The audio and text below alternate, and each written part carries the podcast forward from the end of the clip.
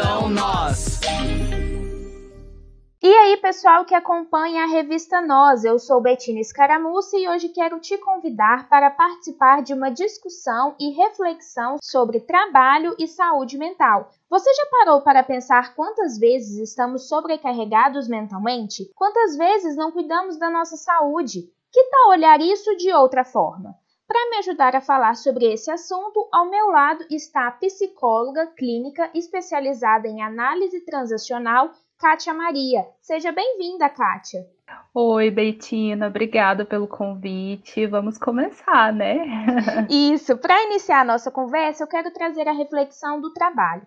Kátia, milhares de pessoas no país convivem com jornadas duplas ou triplas, dois empregos, afazeres em casa, fun funções na família. Essa sobrecarga de atividades interfere um pouco na nossa saúde física e mental. Quais são os impactos disso?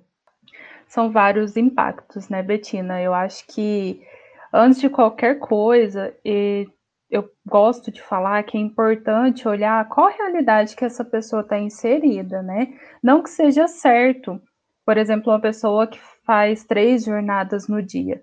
Mas, pelo menos no meu trabalho no consultório, eu gosto muito de observar, analisar e cuidar com carinho de cada detalhe da vida dessa pessoa para provocar as mudanças é, principalmente nessa questão assim de impulsos. Por exemplo, ah, eu tenho uma jornada tripla, faço várias coisas, não estou dormindo. Uma pessoa que tem essa rotina tem que ir bem aos pouquinhos, né, para ir provocando mudanças, que senão a gente assusta.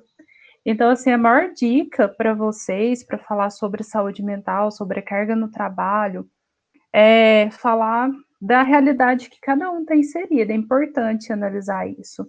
E diante assim dos impactos, eu gosto muito de, de trazer né, várias palestras sobre a saúde mental, cuidado da mente, é, que é um todo, né? Nós precisamos avaliar os impactos que acontecem na família, no trabalho, é, no social dessa pessoa, porque tá a gente, nós somos essa junção, né? E o que eu mais vejo é que assim os sinais que essa sobrecarga vai trazendo é o estresse, agitação, tristeza, o medo em excesso de errar. Porque, Betina, eu acredito que assim, e vários estudos vêm trazer isso, nós somos criados em uma cultura muito competitiva e muito crítica. Então, assim, na escola a criança já é ensinada a competir o tempo todo. Se errar, né? Nossa, errei, e agora? Castigo, né? Tem olhado, os adultos, as crianças já têm olhado assim para para esse erro de uma forma, forma muito ruim. E o erro faz parte do nosso dia a dia. Então, o maior, maior, maior impacto causado aí pela, pela, por essa sobrecarga, eu acredito que venha já de uma cultura, de uma criação muito crítica e competitiva. Que aí, se a gente vai olhar para o que, que vai, vai trazendo, né, de consequências para a nossa saúde mental e física, é desânimo, solidão, agitação de pensamentos. E eu gosto muito de falar que isso pode acontecer com qualquer pessoa, em qualquer lugar. Pode acontecer no trabalho, naquela pessoa que é super bem sucedida ou não, é, na, na, faculdade, né? Eu acho que você, eu falando um pouco nessa linguagem, você vai entender também melhor que assim a gente entra na faculdade, a gente acaba se cobrando demais e é cobrado demais também, né? E muitas pessoas têm jornadas duplas mesmo. Eu mesmo na faculdade já ia ia trabalhar, à noite eu ia para a faculdade, quando eu troquei meu turno, eu ia para de manhã na faculdade, à noite eu estava no trabalho, tinha trabalho, tinha, nossa, era bem complicado. Então assim, a gente vem mesmo de uma rotina bem que se cobra muito, né? E eu fico muito preocupada porque, diante disso, o nosso corpo e a nossa mente, eles trabalham juntos. Uhum. Então, se a nossa mente sente, o nosso corpo vai sentir. Então, a gente vai ficando adoecido, vai gripar, imunidade baixa, enxaqueca, e por aí vai. E um dos sinaizinhos que eu falo, gente, observa o que, que o corpo está falando e prestar atenção nessas críticas, né? Estava até lendo agora há pouco. que se romantiza muito essa questão de trabalhar demais, de sobrecarga demais, nossa, tá certo, tá na idade de fazer tudo isso. E não é assim. A gente, a gente cansa até, né, né, em todas as idades. Então, acho que assim, eu achei até importante o tema que vocês abordaram para trazer mesmo a importância de, de olhar para esse cansaço que a gente tem. Porque através disso, esses sinaizinhos, se a gente não olha, se a gente não cuida com carinho, a gente tem ansiedade. É causada ansiedade em excesso, né? Porque a gente está falando aqui dos excessos.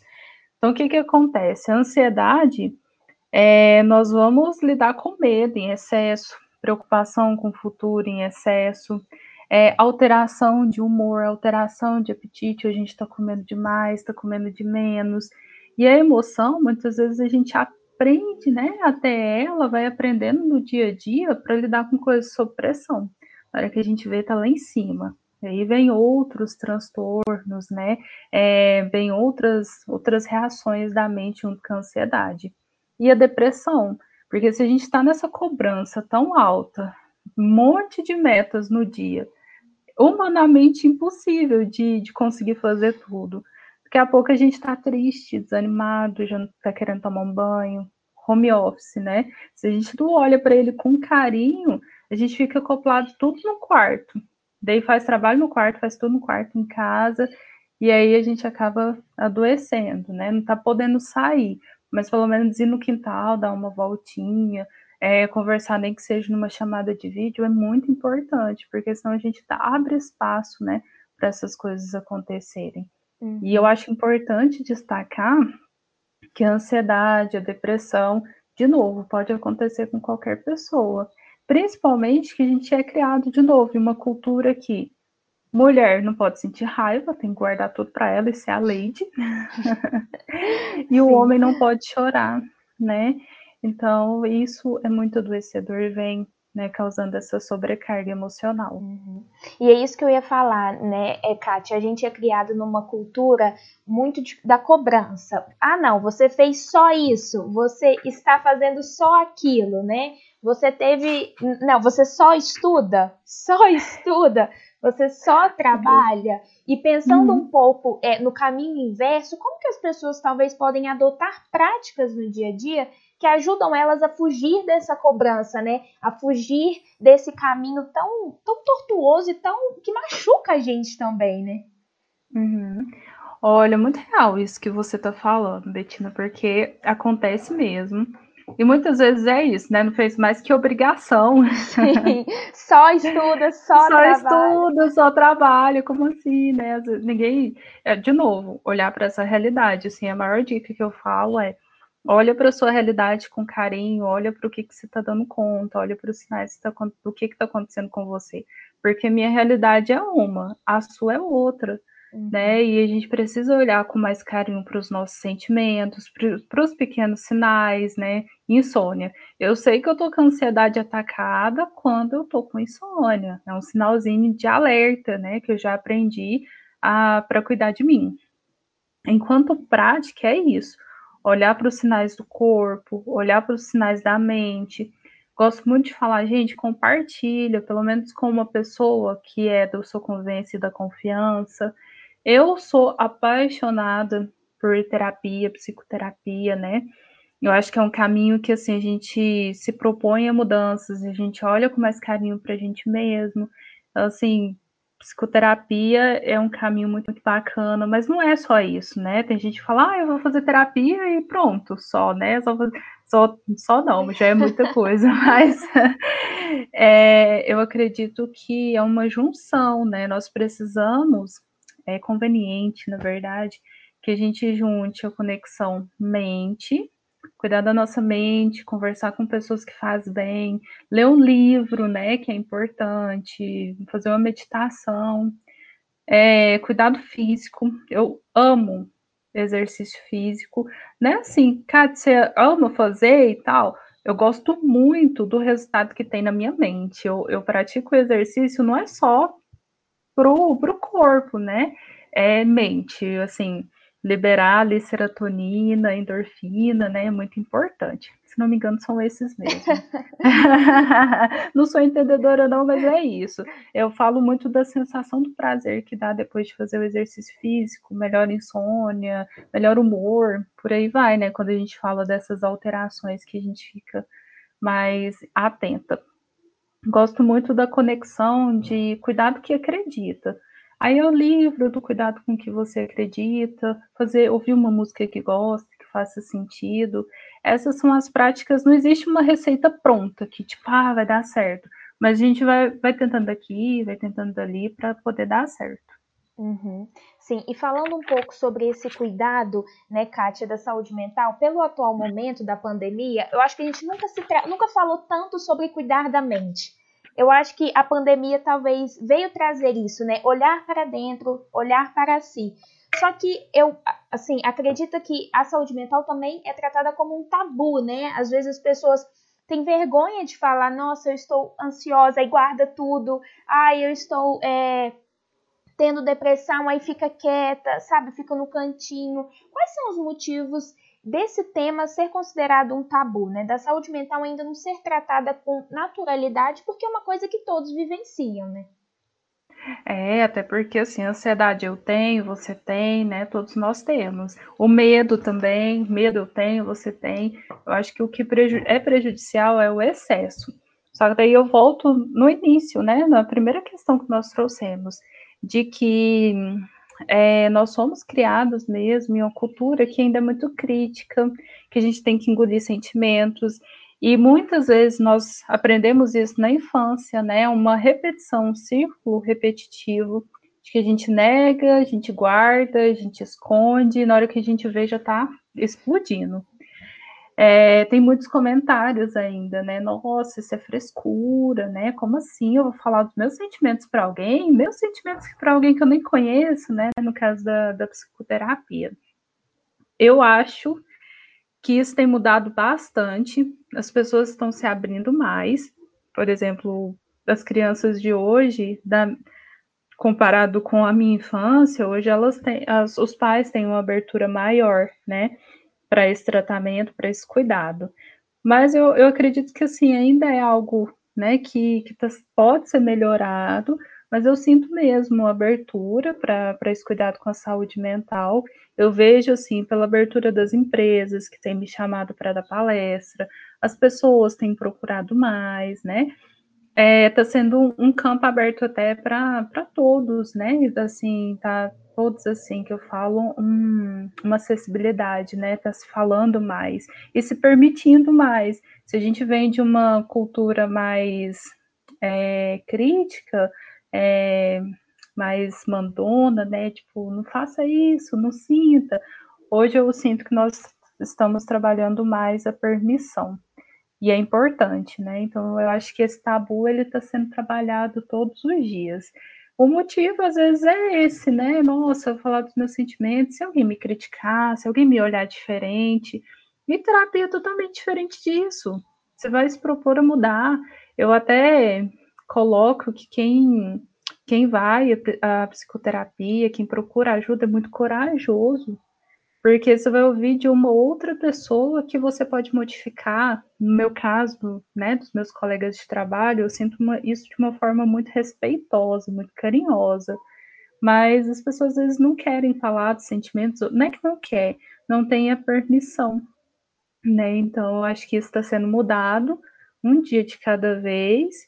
Espero que esse tabu aí um dia não exista, mas é, eu acho que está sendo aos poucos, assim, essa mudança. E pode ser por essa crítica, né? Pode ser do que a gente viveu lá atrás, um dia, né? De que às vezes as pessoas ainda trazem é, menos, mas que quem vai ao psicólogo é louco, quem vai ao psiquiatra é louco. E não, na verdade, não. Todos nós temos problemas, todos nós precisamos de carinho, né? Olhar para a gente com carinho e se cuidar com com mais, eu acho que zelo mesmo. Uhum. Eu acho que as pessoas estão olhando, a pandemia ajudou mesmo, olhar para isso com mais carinho. Tenho clientes que às vezes me falam, ai, Kátia, você é a pessoa que eu que eu tô conversando na semana, porque acaba que fica muito isolado, né? Então, assim, além disso, o falar, ele é muito ele cura, né? A fala cura. Então, acho que a pandemia ajudou, assim, um pouco, a gente olhar com mais carinho. Ajudou, né, perto de tantas consequências ruins que nós estamos tendo.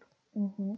Eu acho que é dar um primeiro passo, né? As pessoas, eu acho que passaram, é, deram uma volta, passaram a olhar para si, né? O que eu uhum. estou vivendo, o que eu estou procurando. É, recentemente, a BBC Brasil divulgou uma pesquisa realizada pelo Instituto Ipsos e pelo Fórum Econômico Mundial, afirmando que mais de 50% dos brasileiros afirmam que o bem-estar piorou um pouco ou muito no último ano. Então, ou seja, se a gente for quantificar isso, quase metade dos brasileiros tiveram que dar esse passo, né? Tiveram uhum. que voltar e, e, pensar, não, o que, que eu posso fazer para mudar o meu bem-estar, né?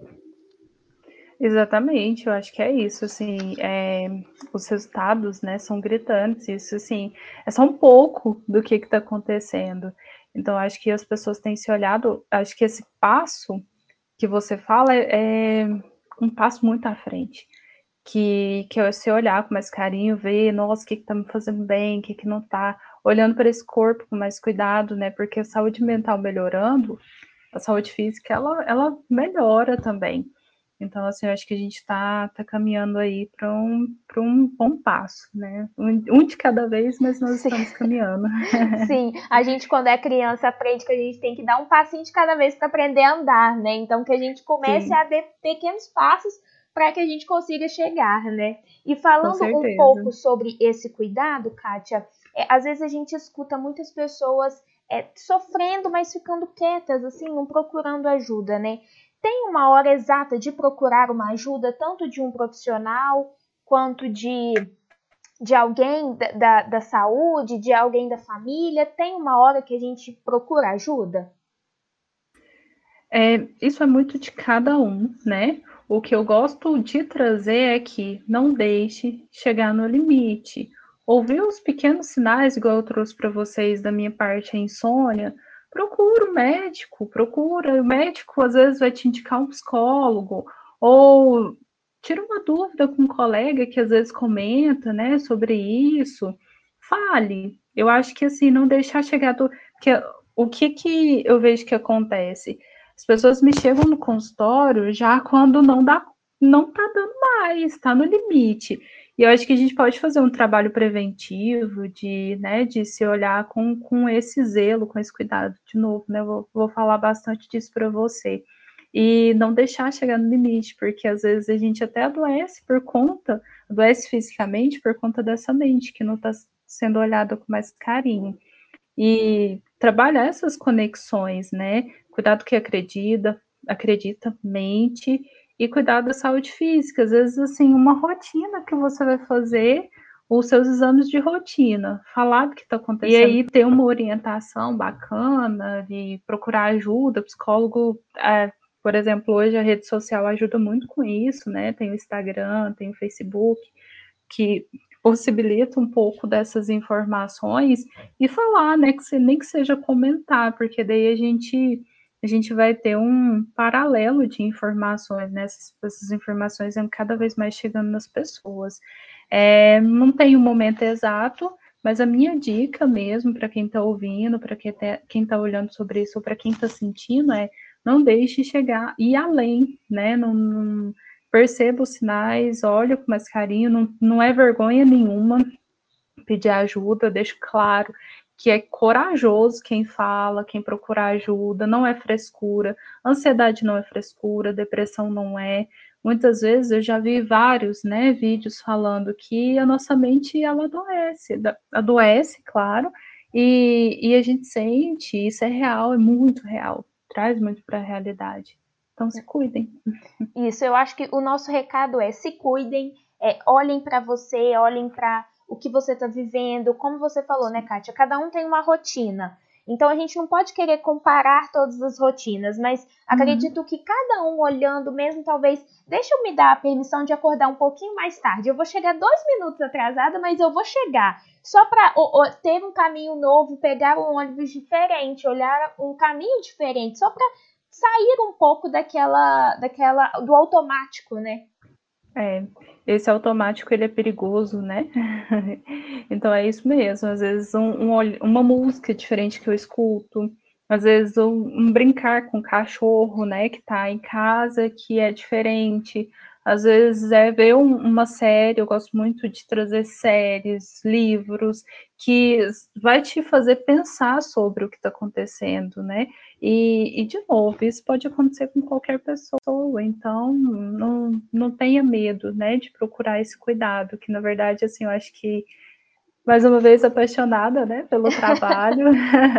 Acho que os resultados são incríveis, né, quando a gente se olha com mais cuidado, com mais carinho. Uhum. Isso, como você disse anteriormente, transforma não só a mente, mas o físico também, tudo vira uma consequência, né? Você consegue se destacar melhor no seu trabalho, não porque você está se sobrepondo pelos outros, não, apenas porque você se voltou, se curou e isso te ajudou de alguma forma, né? Com certeza, sim, né? Os resultados são incríveis quando a gente, a gente sai um pouco dessa autocrítica que a gente está acostumado, tão no automático, né? sim, sim, com certeza. O papo é bom, a gente fica aqui conversando horas sobre isso, né, Kátia, contando os casos e até os benefícios que cuidar da saúde mental propõe. Essa foi a nossa conversa com a psicóloga Kátia Maria sobre as relações de trabalho e o cuidado com a nossa saúde mental. Muito obrigada pela sua participação, Kátia. Eu que agradeço, pode me convidar sempre, adoro essas participações. Oh, não fala que a gente chama, hein? É importante lembrar que se você, ouvinte, estiver enfrentando dificuldades emocionais, você pode procurar ajuda. O Portal G1 fez um levantamento sobre canais de auxílios gratuitos que podem te ajudar. Acesse g1.globo.com. Você também pode ligar no Centro de Valorização da Vida. O número é 188. O canal funciona 24 horas por dia e com ele você pode conversar com profissionais que irão te ajudar. Eu encerro a minha participação e agradeço pela sua companhia. Até mais. Produção Nós.